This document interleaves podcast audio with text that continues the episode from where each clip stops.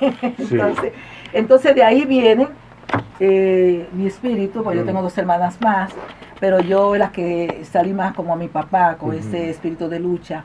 Llego a New York eh, en un tiempo muy importante, en el 69. Eh, ya yo sabía por medio de mi papá lo que había pasado con Malcolm X, lo que había pasado con Martin Luther King.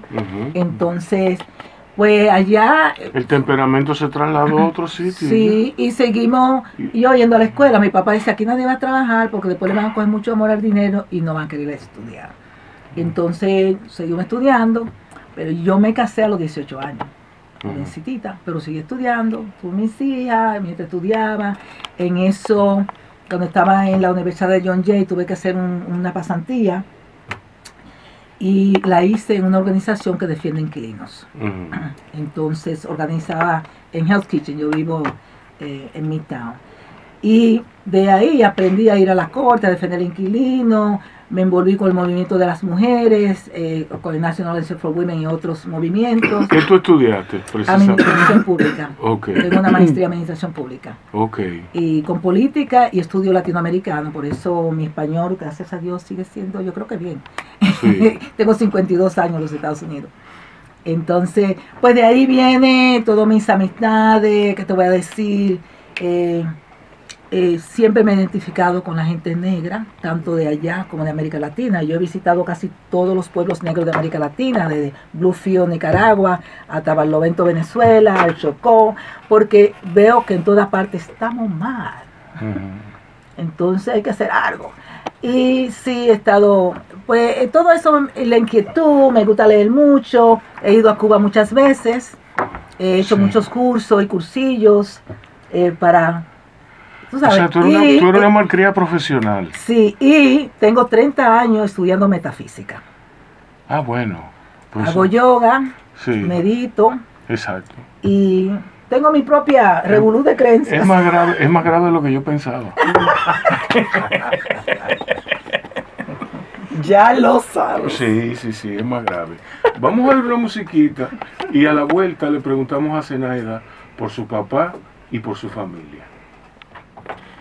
Miren, y el Centro León presenta, a mí me extraña que Micaela no haya dado este anuncio, pero... Micaela estaba en otra cosa que ya... ya de fresco, yo lo voy a decir. Dale, dale, que yo no, no sé si tengo, recuerda que estoy sin internet. El Centro León presenta Alma Adentro, exposición antológica de Elsa Núñez. Ah, yo lo había leído, eso sí. La muestra dedicada a la artista dominicana abrirá las, en las próximas semanas en el Centro León de Santiago de los Caballeros.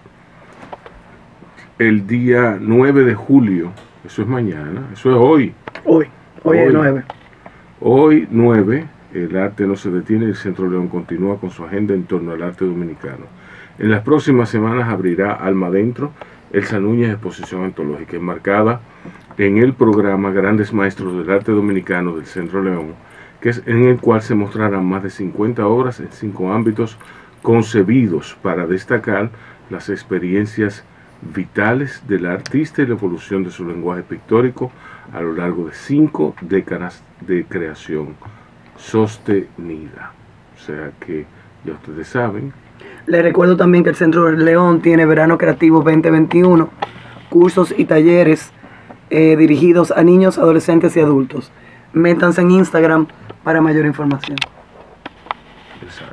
Muy bien eso. Sí, eso está muy, muy interesante. Déjame ver qué tiene el Centro Cultural de España. Sí. Ellos están en, el Centro Cultural eh, eh, de España en Santo Domingo, está ahora mismo concentrado en lo que es la caligrafía y todos sus ámbitos. Eh, construcción de la letra, trazo y módulo. Tuvieron marca país, retos y oportunidades, que hemos hablado mucho de eso aquí. Caligrafía en Santo Domingo, auge y usos. Todo eso está disponible en el Centro eh, Cultural eh, de España, aquí en Santo Domingo. Ok, bien, pues vamos a ir a otra musiquita. Vamos.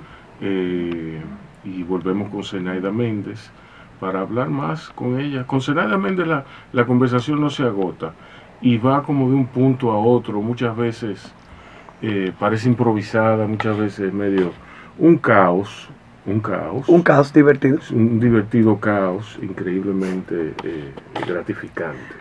Así que nosotros regresamos ya. ¿Corre qué? vuela. El que menos corre vuela. Eso, y recuerda. Eso, fue Kenia Jaque. Esa es la voz de Kenia Jaque. Dios mío. Sí, porque hay que usar a los amigos. Y los amigos que son la así, pobre Kenia. que son sabichosos, que tienen muchos dichos y son, ¿tú me entiendes? Son sabrosos. Sabichosos. Sí, sabrosos. O sea, sí, Está bien. eh, no, porque el sabichoso es una persona sabrosa que lo dice. Ok. Sí, porque es verdad. Bueno, Exacto. Eh, usualmente es ibaeño. Entonces, sabichoso. Ya. Entonces, eh, soplerita, una persona soplerita. Eh, ¿Tú sabes lo que es una persona soplerita? Yo tampoco, pero era algo que le decía la abuela de Kenny. Soplerita. Que no llame y no diga 682-1716. Soplerito. ¿Eh? Zenaida, cuéntame entonces, eh, ¿en qué consiste tu trabajo? Bueno, eh, ¿Dónde usted trabaja? bueno, lo que me paga mi arroz y mi habichuela. Ajá. porque yo hago mucho trabajo. Lo que me paga mi arroz y mi habichuela es Manhattan Neighborhood Network, Public Ujú. Access Television. Ujú, Televisión Pública de Nueva York. ujú. Eh, tenemos, eh, yo manejo la planta de televisión que está en el barrio puertorriqueño, en la 104 entre Lexington y Tercera Avenida. Exacto. Eh, tuve nueve años trabajando en la otra estación, que está en la 59 entre la décima y la 11 avenida. Entonces, eh, como yo, eh, bueno, ellos son, yo dirijo esa planta de televisión, todo lo que tiene que ver con la administración de la planta de televisión, eh, que te voy a decir, la producción de muchísimos programas. Eh, lo principal que hacemos es dar clases, ujú. enseñar a residentes, ahora global, que ya no es solamente Manhattan, porque fuimos virtual, es enseñarlo cómo hacer su propia producción de televisión. Lo enseñamos cómo editar, cómo usar los estudios, cómo usar la cámara que se pueden llevar. Todo esto a un precio muy módico. Antes no cobrábamos nada, pero ahora cobramos algo muy módico. Una vez que está certificado por nosotros, puede usar nuestros estudios gratis, puede llevarse la cámara apretada, que le cueste nada, puede venir, edita lo que produjo y tenemos siete canales de televisión, cinco dedicados a la comunidad, uno dedicado a arte y cultura, uno dedicado a la espiritualidad, eh, uno, eh, ¿qué te voy a decir? Que lifestyle, que Mm. cocina, Estilo de vida. Estilo de vida. de vida. Sí. Entonces, el de la comunidad, que es eh, toda la conferencia de prensa, toda la política. Entonces, tenemos uno que es lo mejor de esos cuatro canales que ponemos ahí. Eh, yo en particular produzco unos 7, 8 programas al mes. Eh, hago uno con una organización que se llama The Fortune Society, que son es escarcelados. ujú. Ellos lo enseñamos a hacer su propia producción. Eh, excelente programa. Hacemos un programa que se llama Radical Imagination, con un so- sociólogo que da clase en Yeshiva University y en John Jay. Uno de esos hippies de los años 60, 50, que, que era un mundo nuevo. Y bueno, su primer invitado fue Cornel West. Imagínate. Diablo. Y de ahí- El doctor Cornel West. para que sepa.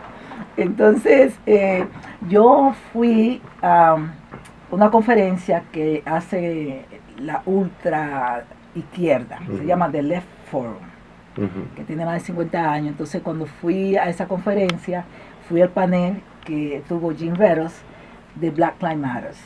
Y yo le dije, oh, ¿usted me permite que le grabemos su eh, taller? Sí, sí, como no, cuando lo grabamos. Entonces yo le dije, mire, editamos el taller, quiero que lo vea, si usted nos permite ponerlo en el canal. Quedó encantado, me dijo, no, pero yo quiero ahora un programa de televisión semanal.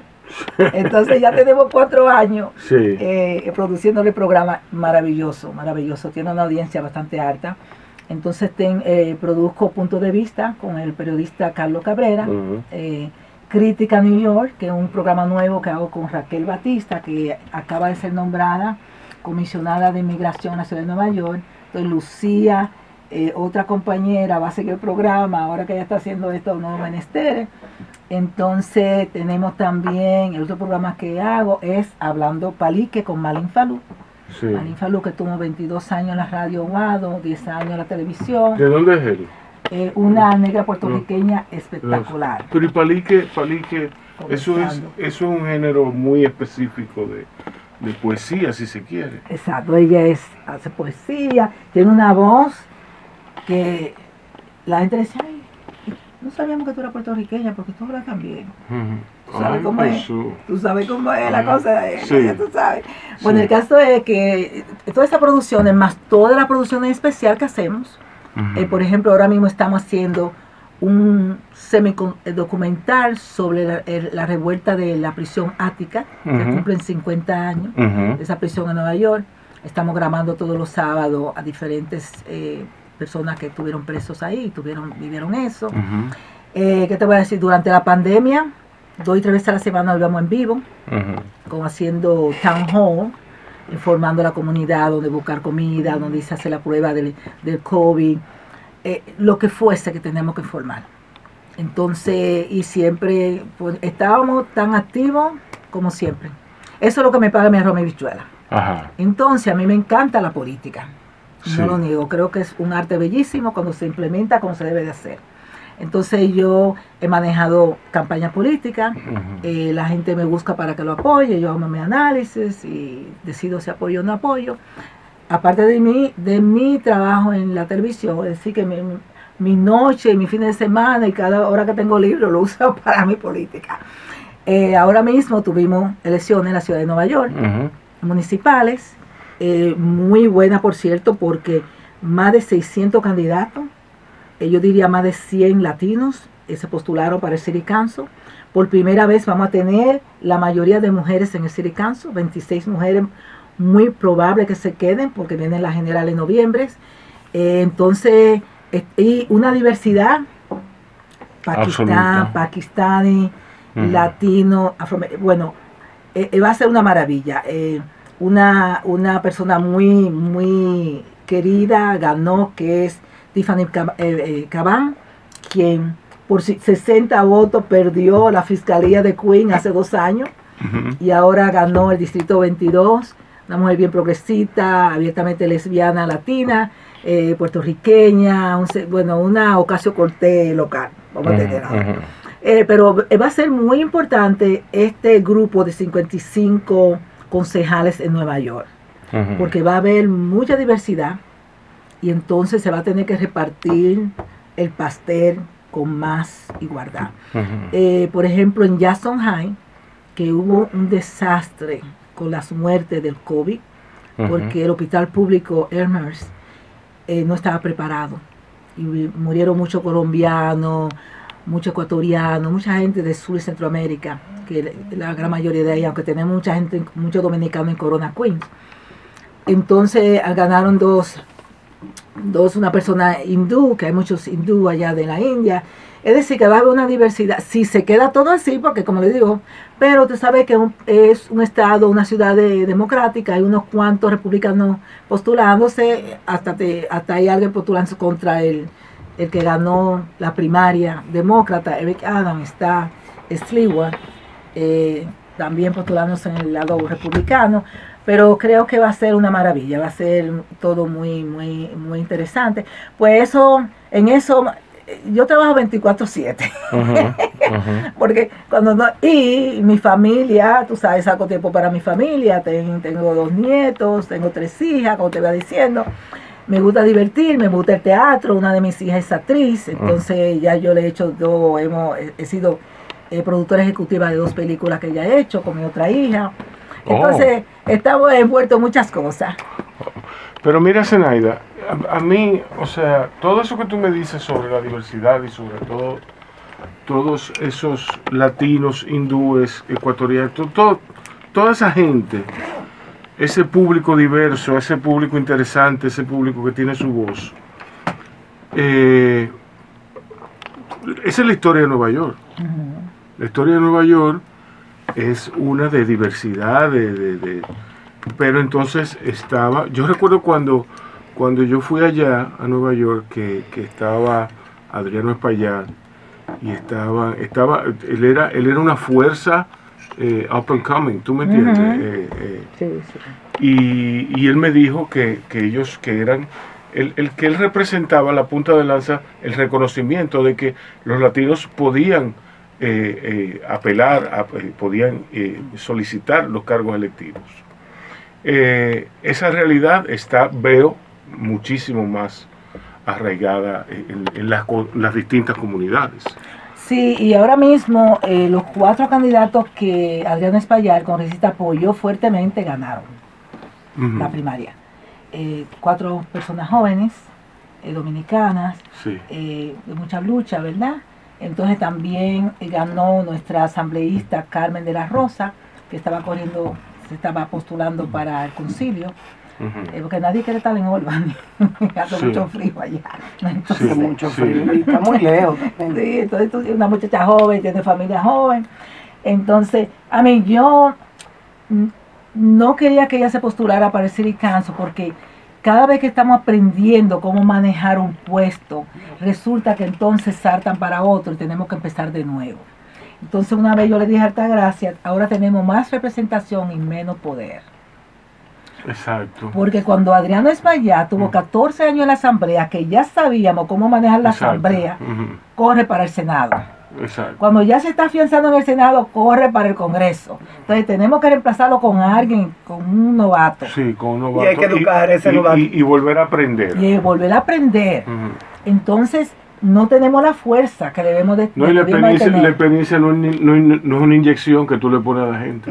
La experiencia no se improvisa. Sí, entonces, y tú sabes también lo que sucede, por ejemplo, nosotras, eh, te digo, por ejemplo, eh, Margarita López, Yulisa Ferrer, Margarita fue concejal eh, puertorriqueña, primera latina Open Lesbian que corrió en los Estados Unidos que ganó. Yulisa Ferrer, una muchacha joven dominicana, tuvo también. Estamos siempre dando talleres para que las jóvenes, los jóvenes aprendan cómo manejar la política en Nueva York. Y eso es lo que se necesita, porque no es simplemente, yo le digo a una persona, para mí es más importante un comisionado de vivienda que un congresista. Porque nosotros necesitamos vivienda. Sí, sí. para mí es más importante y allá hay 60 comisionados. Entonces cualquier puesto de comisionado que te dé es importante porque nosotros lo necesitamos a todos.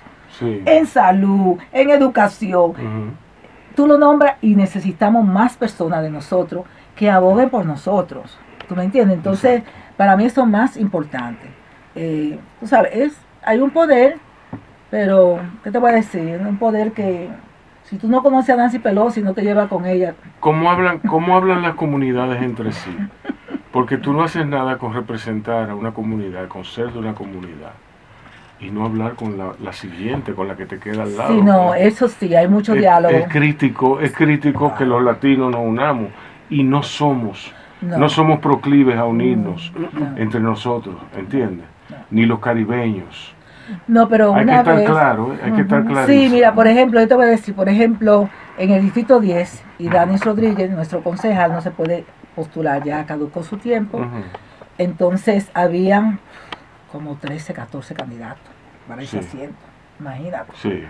Entonces, yo que conozco a tanta gente, por ejemplo, yo, mi favorita era Joana García, una negra cubana que tiene mucha experiencia, trabaja con el senador Robert Yasso. Pero Carmen de la Rosa es excelente también. Eh, tú sabes, María Ordoño, una ecuatoriana excelentísima también. Pero ¿qué pasa? Yo soy de la persona que me comprometo. Por ejemplo, hace dos años que Joana habló conmigo y yo pienso hacer esto y esto y esto. Yo dije, ah, bueno, cuenta conmigo. Yo ahora no puedo decir, ah, no me voy a ir con Carmen de la Rosa, porque yo no soy así me entiendes? Entonces, eh, pero lo bueno de esto es que más personas usaron el dinero público, tenemos un nuevo método de votar, entonces hay más oportunidad de tú ganar, tú no necesitas millones para correr para ningún puesto público, tú lo que necesitas es educar a la gente cómo hacer la preferencia en la boleta de votar, me entiendes? Y tú tienes una buena plataforma. ¿Me entiendes? Y yo, yo digo que estas, son las, eran, son las lecciones de nuestras vidas, porque no habíamos tenido una pandemia en nuestras vidas. Exacto. Entonces se sufrió mucho, aquí, allá se sufrió mucho. Sí. Y estamos sufriendo, y, la consecuencia viene por, yo diría, 25 años más. Sí, estoy de acuerdo. Bueno, señores, vamos a una musiquita, después el noticiero, y regresamos, y ya nuestra segunda invitada llegó y seguimos con Zenaida y con Mariana. Exacto. No, no fuimos, la dejamos afuera, ¿no? La, la maleta la dejaron afuera. ¿Entiendes? Michelle no que la maleta entrara. No, pero no digo yo. Por eso yo no lo hubiera dejado de entrar a ustedes y los muchachos míos lo hubiera sacado yo. No, no, no, no. Por eso no, que no hay nada mejor las que las vainas de Micaela. Eso es lo que a mí más me gusta de las redes. No, y eso fue huyendo para la farmacia. Tú sabías que. Pero tú me entiendes, o sea, no pega. No pe- pega. Es que no pega, que hay cosas que no cuadran. Hay cosas que no deben ser. Exacto. Tú me entiendes que no deben ser, que no deben, que en un mundo coherente y sano, Como una niña de mentalmente, 18 y años con, está de con castigo. un mundo sin karma, un dude, los hijos no le pegan los piojos Como a su una padre. niña de 18 años que está de castigo. Sí. Los hijos no le pegan los piojos a su padre. Los hijos no le pegan, no, eso En no- un eso- viaje en Nueva York. O sea. O sea, tú cogiste un avión cuatro horas para ir a que te pegaran los piojos. No, no, no, ya yo lo ya ella, Ah, ella no. lo tenía. Los Ah, piojos, bueno, pero eran, eran piojos dominicanos. Ella Sí, salió del llegamos. campamento. Ella salió Allá del con campamento. piojos, todos. Viajaron. Eso era calentar aceite de oliva y lo, ya, ya meter Mantequilla. aceite de oliva en ese pelo y sacar todo eso. Es un desorden. No, no, El no, aceite no. Lo saca. Sí. Pero ella llegó aquí y Virginia le hizo un mejumbre que al otro día no había whatever, al otro día no, no había eh, no había señales de un piojo. Sí, Ella durmió 24 horas con una cosa, una bomba que le hizo Virginia sí. y ya no más piojo. Los piojos de aquí se meten en pelo malo. Oh, sí. Pero a mí, bueno, Bueno, el pelo no. No, no, el tienes pelo no lacio. El pelo no lacio. Porque no es malo. No es malo. Crespo, crespo. Crespo. ¿Eh? ¿Qué- y, a- allá, por ejemplo. Yo sabía que yo iba a gritar. Zenaida, allá, Yo sabía. Zenaida, en Manhattan, en Manhattan, una ecuatoriana dice, entiende eso, pelo malo, pelo bueno, cuando una dominicana le dice. Claro, porque en Ecuador hay mucha gente negra. Y muy negra. Sí, pero una cosa es gente negra Sí, y no, otra cosa claro, es los dominicanos que usamos el término No, pelo porque- malo y pelo No, bueno. no, no. hay que generar este término. Ese término está Todo lo negro es malo donde, en todas partes. Eh, y eso no le dije a usted, ya yo se lo dije desde que llegué aquí. Es que he visitado todos los pueblos negros de América Latina a ver cuál es que está mejor. Once you go black, you can never go Con back. Ah, well, that's something else. That is something else. ¿Cómo era, cómo era la otra? De, ¿Eh? de, ¿Cómo era el otro? Eh, de, um, ay, de, de, de, de juicer, de juice. The. The, the, the, the, the, eh, eh, the black, the blacker of the juicers, the better, una vaina así. O sea, como que mientras más, el- mientras más negro el jugo, mejor era. Exacto. No, pero fue una película, la película de Halle Berry y... ¿Y cómo que se llama? Y el que se casó con Angelina, con Angelina Ajá, Jolie. Sí, Monsters Ball. Es de esa película que yo, was- es que yo, es que yo saco esa heavy frase. film. That was a heavy film. Sí, that was a heavy film. film, sí. Sí, sí, sí. The blacker the user, The, The black- better- the blacker, the blacker the juice, the better whatever. it takes. Sí. El caso es que a todo el mundo le da piojo ahora. Bueno, sí. Sí, bueno, pero eso, eso, no, no, yo lo encuentro mal. Yo creo que eso, eso niega ciertas verdades. Hay, hay, hay, porque todo depende. Recuérdate que el karma ¿Eh? muerde. El karma, que el karma muerde, mu- mu- te muerde ahí. Pero entonces, No, o sea, te va a morder a ti, a mí no. no, pues yo el no he hecho, me vive yo no he hecho nada, nada para, para merecerme eso. No, no, Nada. está bien. Cuando Nada. Rebeca llegue con piojo a esa casa, Nunca, yo siempre he gastado O mucho Armando. dinero- siempre he gastado mucho dinero en champú bueno. no tiene nada que ver. No tengo nada. Más limpio, más crecen. ¿Más crece que? El piojo, ¿tú sabías lo que dijo John Michael? Entonces, pero entonces hay gente que va a tener un piojo del tamaño de su cabeza. ¿Tú sabes lo que dijo John Michael? ¿Qué? I'm not washing my hair. Y duró 10 días sin lavarse el, piojo- el pelo. Pero 10 días no, ¿no? Porque el piojo no le gusta la grasa, el piojo le gusta el pelo limpio. Más tú te lavas, más él se sienta en comodidad. Ok. Yo no sabía eso. Eh, para mí es ilógico. Para mí es- lo más lógico es más grasoso, más ¿Y sucio. cómo tú Más le aprendiste? debería de gustar. ¿Cómo tú te hiciste piojóloga? Michelle Pereira, Sí, nuestra fanática number one. sí, sí, no, está bien. Consider it for New York. Está perfecto. Eh, Ella fue que me explicó todo lo de los piojos. Y Amelia también, Sara Amelia, Sara Amelia, oye, me le dio una vez una, una, un, unos piojos en una mata. pero Sara Amelia no te va a agradecer esto. Pero ella tenía como 14 años, hombre. Sí, pero Sara Amelia, ¿cuántos años tiene ahora Sara Amelia? 21. 18. Ah, bueno. 21, eso estoy hablando de hace 6, 7, 8 años. Hay fotos y de todo, eso está documentado. No, no, no, porque Amelia se asombró, se, Oh, se asombró mío. cuando ella abrió. Oh, Dios mío. Que vio que habían dos pulgadas, porque de piojo, no era de que habían piojo, no, habían dos pulgadas de piojo. Ay, Dios mío. Yo no lo podía creer porque los piojos de Mariana eran piojos, tú sabes que tú abres y los ves ahí, pero, Chiquito. pero no era de que, que abrir y que una familia, tú sabes, una comunidad de piojos había ahí. Que gritaron. ¿Qué dice? ¡Apaga esa luz! ¡Apaga esa luz! ¡Estamos durmiendo! Mm, No, y hoy negrita, dime hoy de negrita. sí, la garrapata negrita. Hoy llevo yo a mi boxer a la oficina. ¿Tú no has ido todavía? No. No. Y la llevo, tú sabes, porque a mí me está acostumbrado los perros, ella es chiquita, a que viajen, a que monten en el carro, que vayan. Ay, yo tengo que hablar contigo, Mica, sobre perros. Importante, muy importante. Gracias por acordarme. Y, y no son hombres, perros. No, son perros, son perros de verdad. Háblale al micrófono. Pero son perros. sí. Entonces de No repente de ella está al lado de mí, yo estoy grabando y, ella está- y veo como que algo negro chiquito y yo. Y cuando se lo quito, lo pongo arriba de la mesa. Armando, Armando es un experto eh, sacándole, sacándole garrapata a la perra. Yo también soy un experto. Pero una- y lo pongo arriba cosa, de la mesa para ver no si ve- está. yo, yo no entiendo esa vaina. Él, él me agarra, él agarra a Tati y entonces Tati ya, ya, ya Tati sabe. Tati se pone así y entonces la agarra, la voltea, la pone de cabeza, la, la- está lista.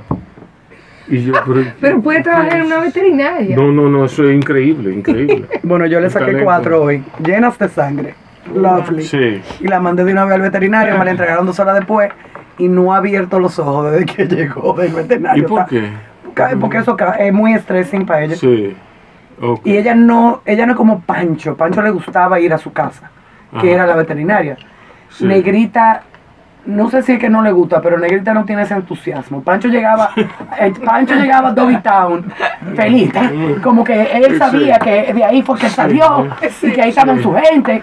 Pero, Dice, "Hey, What's up, guys? Exacto, What's up? a mí, eh, y, y, y Pancita también, Pancita como que, pero Negrita como que es- esto está sospechoso, ¿dónde yo estoy?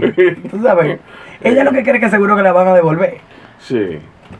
No, ¿sabes qué pasa? Yo, por primera vez en mi vida, y se lo tengo que agradecer a mi hija de 18, mi hija igual que la de, que la de Mika, eh, soy una dog lover. O sea, yo no era una...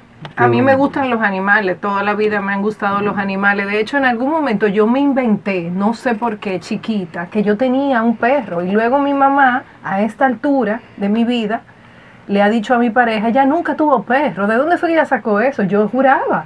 Yo tenía, en mi diario, yo tenía un perro. O sea, Oh, yo imaginary friend. Sí, yo tenía... Bueno, Para eso era- es, para eso es que, que los muchachos, no, no, para eso es que los muchachos t- tienen animales. Ah, yo sabía que te iba a decir, por, por, ahí- por eso es que la gente va a terapia. No, no, no. Eh, me, han di- me, me dijeron de un, de un niño que tenía ese, ese, ese- Ese problema. No, yo lo, juraba lle- que yo tenía lo un perro. llevaron, Ese tema. lo llevaron a un psicólogo y el psicólogo dijo, cómprele un animal. Claro. Bueno, ese mira, muchacho, sí, ese niño, ese niño necesita una persona. yo tengo un ¿Fuiste tú que perrito. lo dijiste? La muchacha del caballo. La- exacto. Emilia. Eh, Emilia. Díaz. Emilia ah, Díaz. Emilia Díaz. Ay, Emilia nuestra Díaz. Querida Emilia. Emilia. Sí, Emilia. Eh, sí, ella, ella dijo que, que- que- Pero no fue un perrito, fue un caballo. Sí, exacto, fue un caballo. Algo es algo. Siempre, de- siempre depende, siempre depende de lo, de lo- No, yo desde los cuatro tengo perro. Desde No, yo no, te- bueno, yo nací con 22 un poodle que dormía interesaba- debajo de mi cuna. Y a los cuatro años, mami se fue a Nueva York y me trajo un Yorkie. Y yo, ya tú sabes. Vuelta loca. Yo me ocupé Es una maravilla. de que mis hijos tuvieran un animal.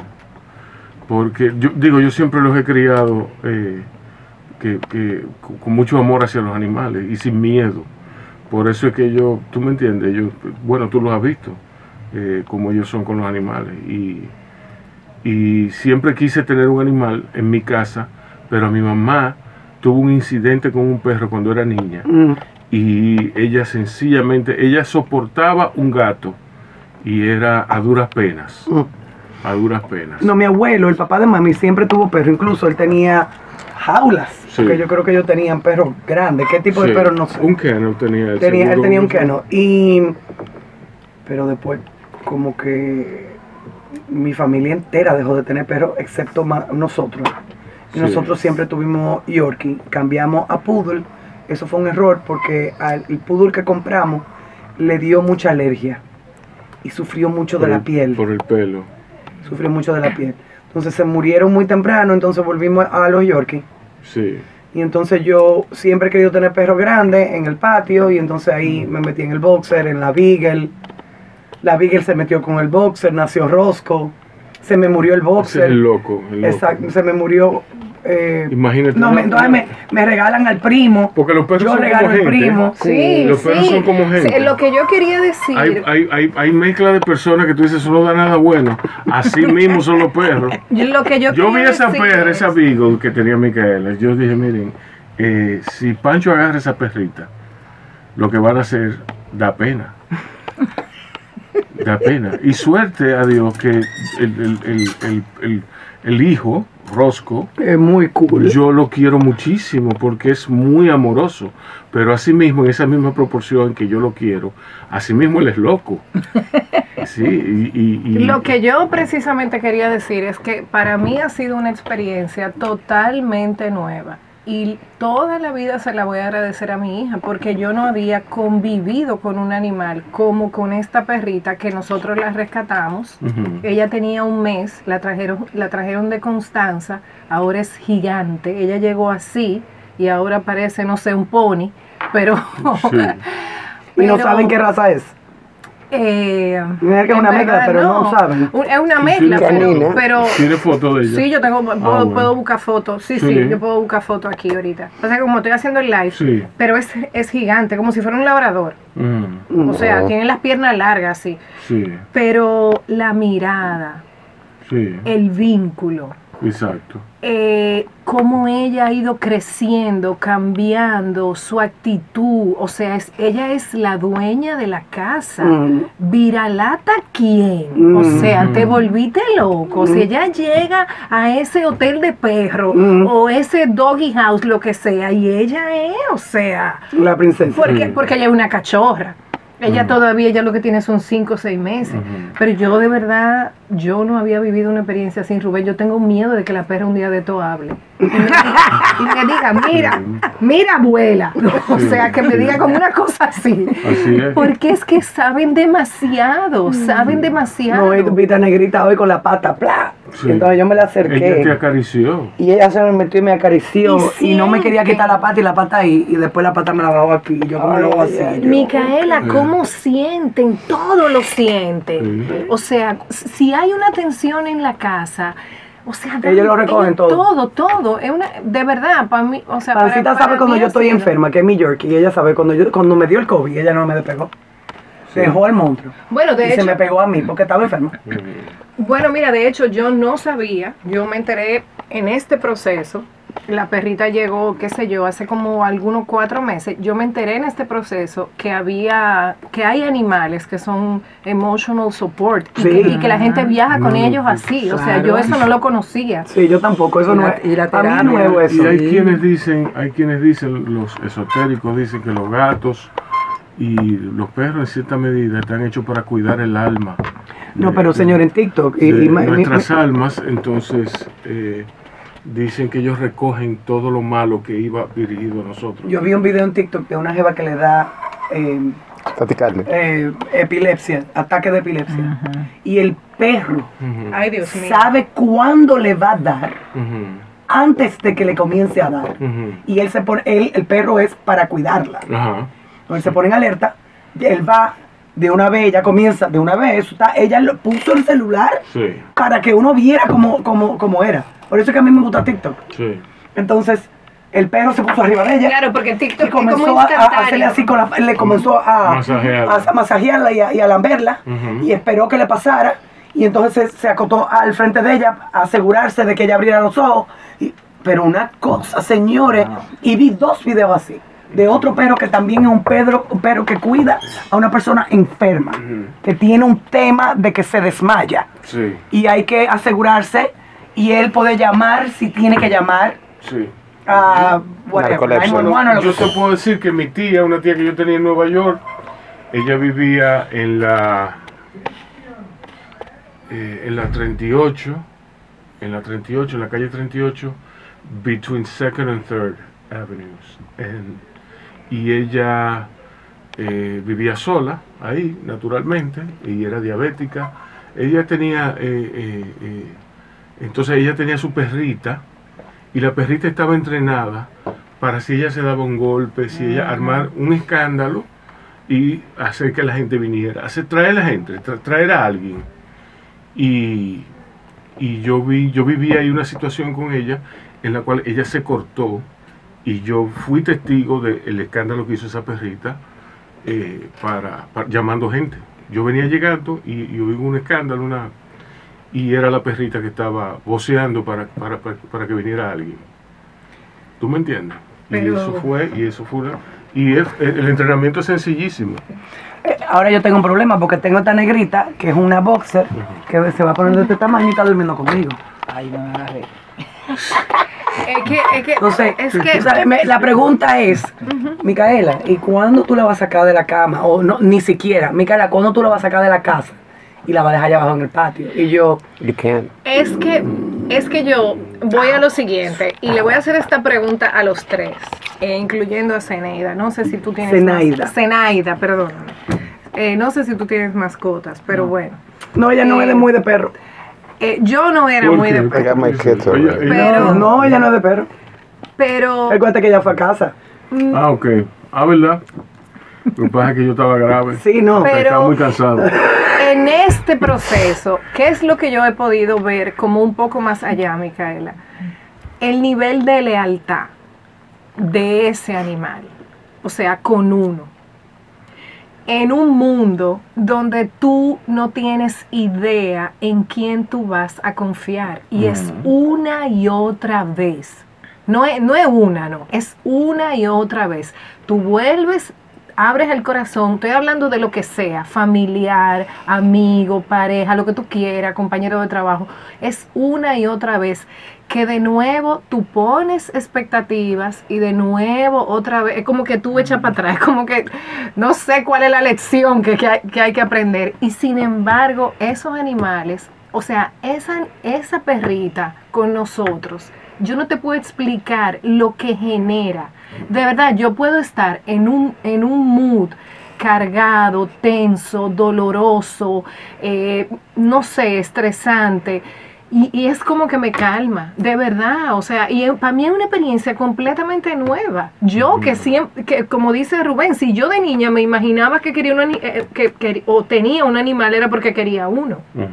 Entonces, no sé si a ustedes les pasa lo mismo. O sea, la gente termina, en, ella dice, ¿cómo saco a mi perrita de la cama? Pero es que tú tienes un vínculo que tú no lo tienes de otra forma. Y, hay, y, y la, la, la esencia natural, el amor. Sí, El que ellos no tienen, cariño. no tienen maldad, ellos no El tienen, cariño al menos que tú le enseñes No, maldad, pero- obviamente. Pero yo te digo, Micaela, el, el cariño tiene que salir por algún lado, porque tú eres, tú eres una gente. O sea, el amor que siente Rubén por lo que sea, el tuyo, el mío, el de Zenaida, o sea, por algún lado tiene que salir. ¿Tú me entiendes? Y no siempre uno tiene esa persona o uno tiene la disponibilidad de la gente que uno ama. Por eso es que hay pe- eh, perros.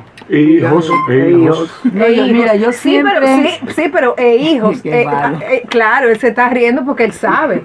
Él se está riendo Sí, porque un él hombre da- que hoy dijo que quería do- vivir solo, Espérate, eh, espérate. con, con cuatro No, gatos no. y un perro y que los hijos que se vayan a la mierda. No, no, no, no. El que hoy- subió, el que subió. Oye, óyelo, sí. El que subió la pregunta, porque él fue que subió la pregunta a su Instagram de alguien que dijo, ustedes no saben si venden sillas eléctricas de bebé. Ay, Dios mío.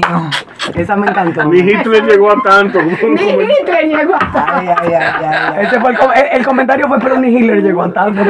Zenaida, ¿por qué a usted no le gustan los... los los- No, no, mira, nosotros cuando vivíamos en la República, claro, teníamos perros, teníamos chivos, teníamos Sí, puercos. pero New. York no es muy pet Eh, friendly, ¿no? No, no, yo, apartamento, yo creo que es un abuso en Nueva York. Porque ese invierno, tú salir a las 5 de la mañana, a las 4 de la mañana, cuando sea, con esa, esa nevada, a llevar un perro. Una vez nosotros intentamos, porque una de mis niñas quería un perrito. Y yo, bueno, ok. A las dos semanas ya nadie quería sacar el perro. Yo digo, bueno, el perro se va. O yo no voy a atender tres muchachos, también un perro. Y es así, entonces, y gato, ahora una de mis niñas tiene dos gatos que le encanta, pero, pero no nunca, pero yo nunca he sido animal friendly. A mí, se están ahí, lo que fuese, tú me entiendes, pero, Sí, pero ahora si hay un patio, sí, pero es que yo considero que en una, entonces un apartamento eh, Sí. eh, en Manhattan, vamos a decir, eh, una familia, seis gente, entonces dos perros, un perro, Eh, esto me perdona. No, Eh. no, es un abuso. Eh, Para mí es una crueldad. Eso deja de ser un apartamento familiar, se convierte en la India ya. Claro, no, eso es una crueldad. Es una crueldad. No, pero es verdad, en la India Sí, pasa como todo el mundo junto. Sí, no, entonces no. No, y yo, yo decía, si lo van a cuidar, yo lo tengo, pero yo no me hago responsable. Sí, en mi casa han querido tener todo tipo óyeme, de cosas, pero nadie los cuida. Los perros los cuido yo. Micaela, empezaron a dar multas. Si tú no recogías la caca de perro, era Mario. 100 dólares. Yo dije, yo voy a dar 100 dólares de multa por, por, por caca de perro. No, mi vida, no. Sí. ¿Cuánto tiempo, cuánto tiempo tú tienes, Zenaida, viviendo en Manhattan? Eh, solamente eh, en Manhattan precisamente tengo 46 años. Y en los Estados Unidos 53. ¿Te ha O endurecido? sea, tú- ella tiene más años que yo No, viviendo no. allá. Eh, Oye, esa pregunta. No. Yo quiero saber si le ha endurecido vivir allá. A mí me encanta la ciudad. No, la historia, la historia de Zenaida es una de sensibilidad, No, no, no. De sensibilización continua. A mí me Hacia la encanta. gente. A mí no me gusta vivir en el campo. Pues son pocas, pocas historias así. La gran No, mayoría. no, no. Todo lo que fuera La- Manhattan. Zenaida, Zenaida desde que está, desde que está allí, porque Zenaida aprendió la sensibilidad hacia la gente, la sensibilidad, su, su sensibilidad Ella política. racial, su sensibilidad política, su sensibilidad social, hacia los oprimidos y hacia la comunidad. El sentido de comunidad de Zenaida es una cosa espectacular. Ella dice eso de los perros, pero eso, eso es mentira. O sea, Ahorita se retira con un albergue de perros. Sí, hombre, eso- No, pero yo En Boca Chica yo puedo tener No, perro. no, por Zenaida, patio grandísimo. Zenaida está clara, Zenaida lo que, Claro. lo que no va, es- lo que no va es a comprometer la integridad de, de su gente Claro. por, por un eh, eh, eh, ¿tú me entiendes? Zenaida dice que no, que ella dice si hay, si aquí, si aquí vivimos tanta gente por metro cuadrado, ¿tú me entiendes? Claro. Claro. Eh, no hay razones para tener. No, pero Pero yo te pregunto, lo, yo te hice esa pregunta, Zenaida. Obviamente yo no conozco tu historia como Mica y Rubén, pero te hago la pregunta porque las historias generalmente de, de personas que, que, han, que han entrado en el activismo político en Estados Unidos, casi siempre son historias donde, bueno, como en muchos sitios, donde la gente tiene unos ideales, la gente tiene unos sueños, un, eh, una serie de propósitos, y es como si el sistema los fuera. Es que yo no puedo, yo no sé. los, yo no- los, los ahoga, los, Los a- los ahoga. reprime. Sí, pero mira. no te mira. voy a decir que le Sí. cortan la sala, pero es como si te tuvieran, tú entiendes, pero es como si de alguna manera te fueran grapando poco a poco hasta que llega un momento Sí. en que no, en que queda muy poco. No, lo que de ese- mira, yo, yo, por ejemplo, nosotros llegamos a New York. Y nosotros fuimos a Filadelfia, Ujú. fuimos a Washington, a la Estatua de la Libertad. No, antes de irnos de aquí, nosotros recorrimos la República, porque mi papá dijo, no sabemos cuándo vamos a regresar. Llegamos a Nueva York y todos los fines de semana nos íbamos a un, un sitio diferente, a visitar algo histórico. Tú estabas jovencita. 13 años cuando yo me fui, ¿verdad? Entonces siempre eh, pues tenía ese ya, eh, eh, ese awareness, ¿verdad? Y, y esa sensitividad. Entonces siempre ha sido así. Pero uno, pero mira, a mí, yo le he sacado todo el provecho a Manhattan con mis hijas. Lincoln Center, todos los veranos, concierto al aire libre, totalmente gratis. Hay cuatro, cuatro afroamericanos, dos latinos y el resto blanco. Todo gratis, una orquesta ahí de jazz, el, el acuario. Yo mi- sí han disfrutado y yo he disfrutado Shakespeare in the Park, por eso toda le encanta el teatro, le encanta la música, porque yo la, yo decía, pero señores, pero es que aquí, tú sabes lo que es un verano en Nueva York, ¿eh? es Friday Night Swing, todas las mejores orquestas, la bambán, todo el mundo gratis, Lincoln Center ahí en, en, en- en la plaza, y, ay no, que me- Nueva York es aburrido, no. Entonces, el teatro en la calle, tú no tienes para ir a un teatro, para pagarte 200 dólares por un ticket, pero en la calle hay teatro. Lo que pasa es que Nueva York se traga a la gente. Sí, pero también es la mentalidad de que venimos Sí, del trabajo a la casa Exacto. y una Y mentalidad arroz de con- una mentalidad de arroz con habichuela. Eso es. Arroz con habichuela. Eso ¿Cómo es. tú puedes vivir 50 Claro. años en New York y nunca haber ido a Washington D.C., nunca haber ido Yo a tengo, yo tengo un No, pero tío. peor, vieja, que nunca han ido al Museum of Natural History. ni al zoológico. Yo tengo- hoy me Ni al zoológico. hoy me dijo que- una señora que que tiene tú- 35 años viviendo en New York frente al zoológico nunca. Tú no entiendes, Micaela. Es que, es Yo que, no lo puedo es que creer. cuando, yo fui, el- cuando yo fui por primera a- vez a Nueva York, en 1979, nosotros fuimos como familia visitante al Battery Park, fuimos a Great Adventure. Yo fui en esa misma fuimos, época, fuimos. Fuimos a todos, fuimos al Museo de Historia Natural, fuimos a todos lados. Naturalmente, Museo de Historia na- Natural. naturalmente traíamos a mis tíos por los moños porque nosotros no sabíamos andar en Nueva York. Eh, mi tío nos confesó que él, que tenía 30 años en aquel entonces en Nueva York, él nunca había ido ni al Battery Park, ni, ni había ido al acuario, ni había ido al Museo de Historia Natural. ¿Por qué? Porque tenía una mentalidad de arroz con habichuela. ¿Entiendes? Él iba de su trabajo a su casa, de la casa al trabajo, del trabajo a la casa. Entonces, eso así, así no camina, así no es. ¿Tú me entiendes? Cuando yo fui a Nueva York en, en el ah, 98, yo fui a, cuando hicimos el disco en Revista Mercado, que tenía un disco, un disco de Michel Camilo, yo fui a Nueva York a buscar, a negociar con Ralph Mercado ese, ese disco, la la- el, el que él no se diera esa- ese tema. Y yo, él, eh, ahí, él me invitó a un concierto de Mark Anthony en Times Square, En Madison. en Madison, en Madison Square Garden. Y entonces, eh, al mismo tiempo, no, digo, no, no el mismo día, al mismo tiempo Dan Forte, que era el jefe de publicidad de Blue Note, que Michel Camilo tuvo la gentileza de ponerme en contacto con él, él me invitó a un concierto de Burt Bacharach tocando la música de McCoy Tyner en Blue Note. Yo le dije a mi tío, vámonos, que es gratis. Nosotros nomás tenemos que pagar los tragos. Y yo tengo mi, mi tarjeta de crédito. Yo lo pago. ¿Tú sabes lo que me dijo? Que me fuera yo solo. ¿Tú sabes lo que yo hice? Me fui solo. Sí, hombre, si yo claro. a, los a los 15 años hice lo mismo, yo tenía una psicóloga, mi psicóloga fue a Blue Note porque eh, era, era un martes, un miércoles, no era un día fuerte para Blue Note y había un, estaba tocando un amigo de ella. Yo tenía 15, 16 años Sí. y yo le dije a mami, eran las 9 de la noche. Sí. Yo me voy y ella está bien y yo creo que yo te hice este cuento, yo tenía, yo era Sí, flaca sí. y, te- y yo en esa época eran los colores fosforescentes y yo tenía un trajecito apretadito. Sí. Y yo, mami, dime, ¿cómo me veo? Te ves bella, pero tú vas a salir así. Y yo, Tú eres bella, tú vas a hacer pero me acabas de decir que te ves bella, sí, pero te vas a ver más bien. Mira, coge el blazer negro que está ahí en el closet y póntelo arriba de ese traje, a ver cómo te queda.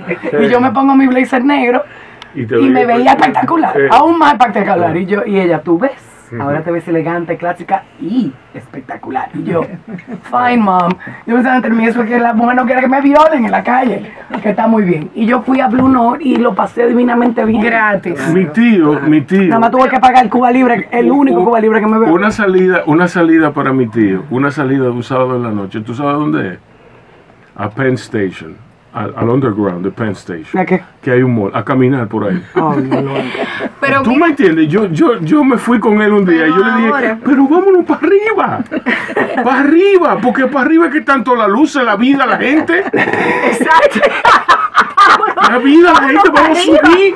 ¿Para qué tú te quieres quedar aquí en el como underground? Stranger Things. No, no, que hay una plaza así, pero la plaza la hemos visto mil veces. ¿Tú me entiendes? La plaza la hemos visto mil veces. Sí, sí. Cada vez que venimos por aquí, tú coges mismo- la misma ruta. Vamos a subir. y está vivo tu tío. Sí, apenas. No, pero, eh, pero eh, Zenaida respondió mi pregunta en el sentido de que, por lo menos lo, lo que pude comprender, es que uno, lo que uno conoce es lo que uno ama. Y es un tema de mentalidad y de Claro, actitud. claro. O sea, tú hiciste, o sea, te fuiste a Estados Unidos con tu familia como una inmigrante, pero tú no te quedaste aquí. O sea, tú pusiste el corazón allá, Mira, yo llegué en el verano. aunque reconoces sí. tus orígenes. Claro, ¿no? Y tuve mucha suerte. Yo llegué, mira, todas mis primas de mi edad nacieron en los Estados Unidos.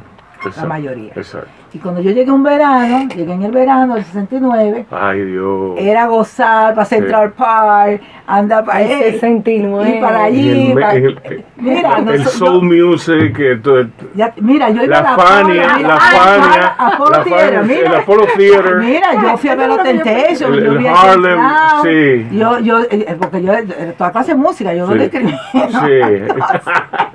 ya tú sabes. Mira, pasé divinamente, pero a mi papá le encantaba la música Sí. y le encantaba andar y conversar con la gente, mi mamá también. Mm. Entonces yo siempre lo vi eso en mi casa, ¿tú Sí. me entiendes? Pero entonces, ¿cómo te reconociste como una activista política, siendo una persona que ama tanto el arte? O sea, ¿cómo, cómo se ah, fue? se fue como. Claro, yo El lo sé, político. yo lo sé, pero ¿cómo se fundió eso? O sea, ¿cómo lo, qué, qué encontraste Mira, ahí? Yo digo que coincidencia de la vida, todo me fue llevando a- a- a- hacia eso, ¿verdad? Y la, plural, la Sí, pluralidad. entonces, la eh, ¿qué te voy a decir?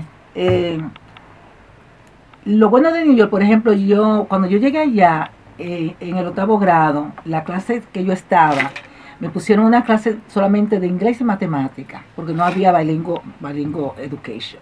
Y habíamos gente de Grecia, de Italia, de América Latina, colombianos. Éramos como 40 alumnos. Y eso fue una maravilla, conociendo a todo el mundo. Entonces yo tenía el pelo así largo, de rizado. Y la afroamericana me jalaba el pelo para saber si era mío. Claro. y todas esas cosas, entonces, y me decía, how can you speak Spanish? Le digo, because I'm, I'm Spanish, tú sabes, porque yo no comprendía que yo hablaba español, una Sí. negra que habla español. Sí. Entonces tenía que estarle dando explicancia, explicancia, como yo digo, y explicándole. Entonces, pero todo eso era, yo no lo cogía, tú sabes, ni me da, me molestaba, ni nada. Claro. Porque también, como te digo, eh, mi papá adoraba a Venezuela. Y él, él iba a Venezuela, iba a Cuba. Vez que se escapaba, a mi papá le gustaba jugar en los casinos. Sí. Entonces se iba a jugar a otro sitio. Entonces, pero él hablaba de esos países como que vivía allá.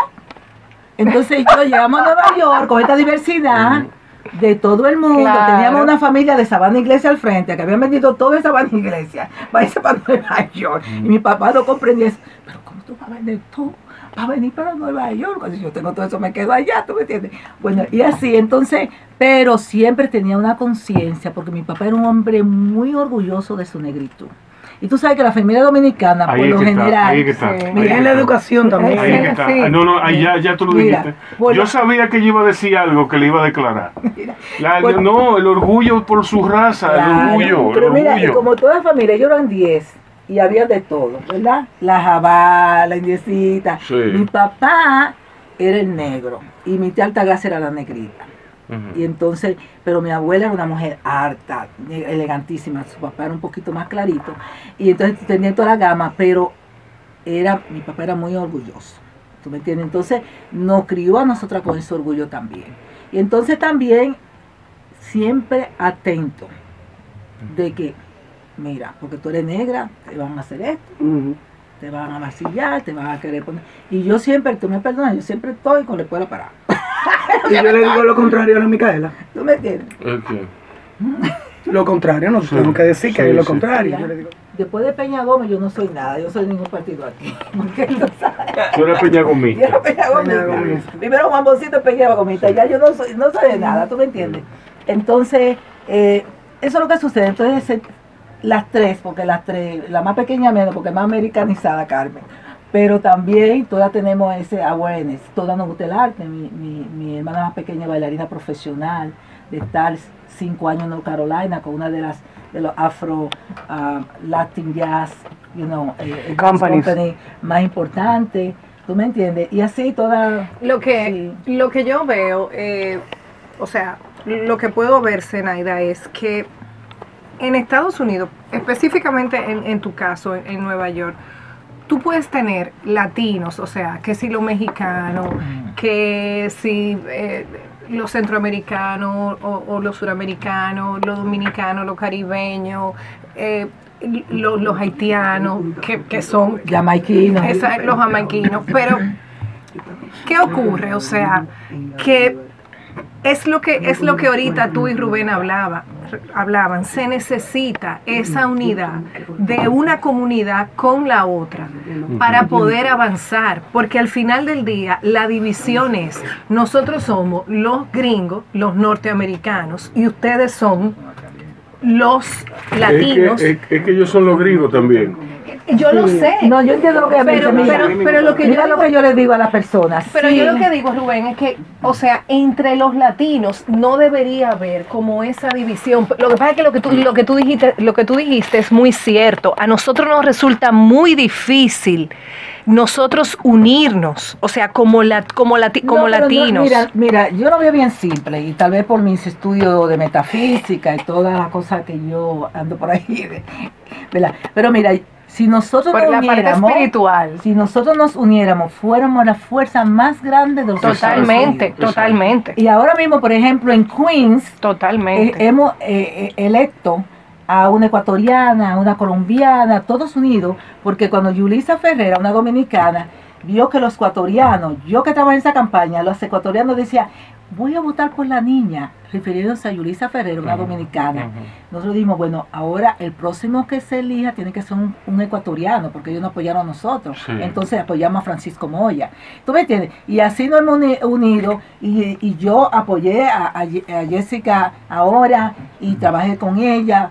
Es decir, que también tenemos que ver la luz y empezar a unirnos, porque es que a todos nos meten en el mismo saco. Exactamente. Todos somos exactamente. negros allá, todos somos negros. Exactamente. Eso, eso es. Entonces, Entonces, por eso entendí lo que tú dijiste, que tú le dices a tu hija, porque es que eh, la división termina siendo, nosotros somos los gringos, los, los norteamericanos, texano, petrolero, no sé, Bush, imagínense ya el, el resto de la No, no, historia, y ustedes son el resto peor- de en peor- ignorancia peor también. de ahí Trump. sí. Trump, exacto, Trump. Señores, vamos a irnos a una pausa ya después que Manny ha hecho tanta seña que pudiera parquear Un avión. un F-15 en la Tírate, Cochilla. Un F-15. Un ¿cómo? F-15 en la Rocco Cochilla. Puede parquear. De tanta Ay, seña Dios, pero ¿por qué tú me estás mirando a mí? Es culpa mía. No, no, no. Culpa de Micaela. Todo, No, claro, claro. todo es culpa de Micaela. Micaela es la que no hace caso aquí. Nada, nada. La que menos hablaba. Ya de ustedes saben, ya ustedes saben, la gente que está en mi Instagram, ¿quién es la dueña de esto? Sí. Es porque Bueno, vamos a ir ahí a Jimmy Cliff y volvemos para despedirnos, señores. Ay, ay, ay.